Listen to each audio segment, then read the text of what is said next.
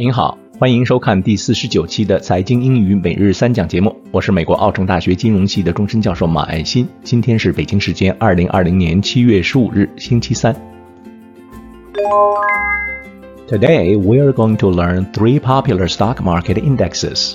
Lesson one: Dow Jones Industrial Average，道琼斯工业指数。道琼斯工业指数是美国最早的 stock market index，从19世纪末期就已经开始了最初的计算。Dow 由三十家美国最有影响力的公司组成，计算方法是价格加权，这和目前所有其他以市值加权进行计算的 index 是不一样的。请大家注意，index 的单数是 i n d e x，但是复数形式有两种，i n d e x e s 和 i n d i c e s，第二种复数的写法看起来和 index 这个词没有什么关系，但是这两种形式的复数使用频率其实是一样的。来看例句：The Dow was first officially calculated on May 26, 1896. The Dow was first officially calculated on May 26, 1896. 道琼斯工业指数的首次计算发生在1896年5月26日。Lesson Two: S&P 500斯坦普五百指数标准普尔五百指数。首先注意发音是 S&P 500，而不是 S and P 500。S&P 500。The S&P 500应该是世界上关注度最高的股市指数。和 Dow 最大的不同，一是包含更多的公司。但更大的区别是计算方法。The S&P 500 is a value-weighted index，就是市值加权，而 Dow 我们上一讲已经谈到是 price-weighted，价格加权。这里有一个小问题：How many component companies are there in the S&P 500？S&P 500这个指数里包含多少成员公司？您可能会觉得这个问题有些奇怪，难道不应该是五百个吗？如果答案这么简单的话，我就不会问这个问题了，对吧？正确答案是，目前是五百零五个成员公司。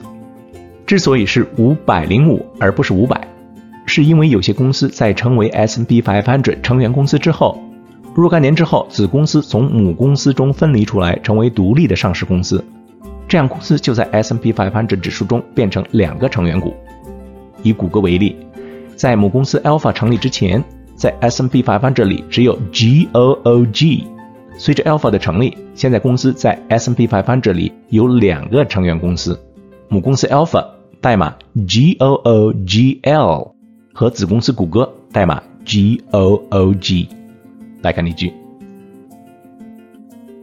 Unlike the Dow, the S&P 500 is a value-weighted index and giving more weight to companies with a larger cap. Unlike the Dow, the S&P 500 is a value-weighted index giving more weight to companies with larger cap. 和道琼斯不同，斯坦普五百指数是一个价值加权指数，越大的公司权重就越高。Lesson Three: Nasdaq Composite Index，纳斯达克综合指数。纳斯达克综合指数包含在纳斯达克上市的所有美国和外国公司，目前拥有两千七百一十八个成员公司。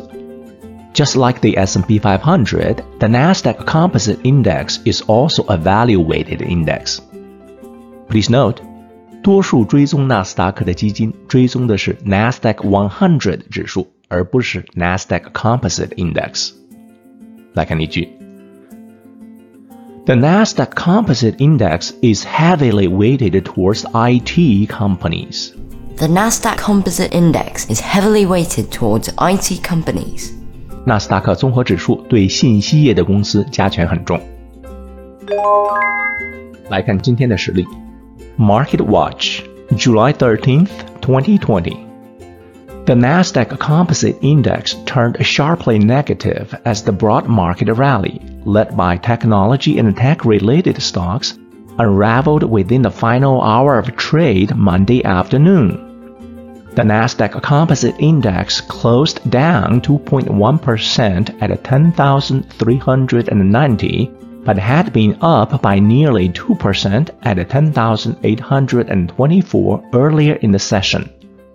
The S&P 500 index closed 0.9% lower at 3,155 after touching an intraday peak at 3,235.32, briefly erasing its year-to-date losses.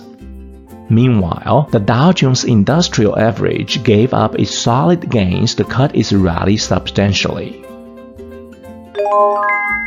Do you know? 你知道吗？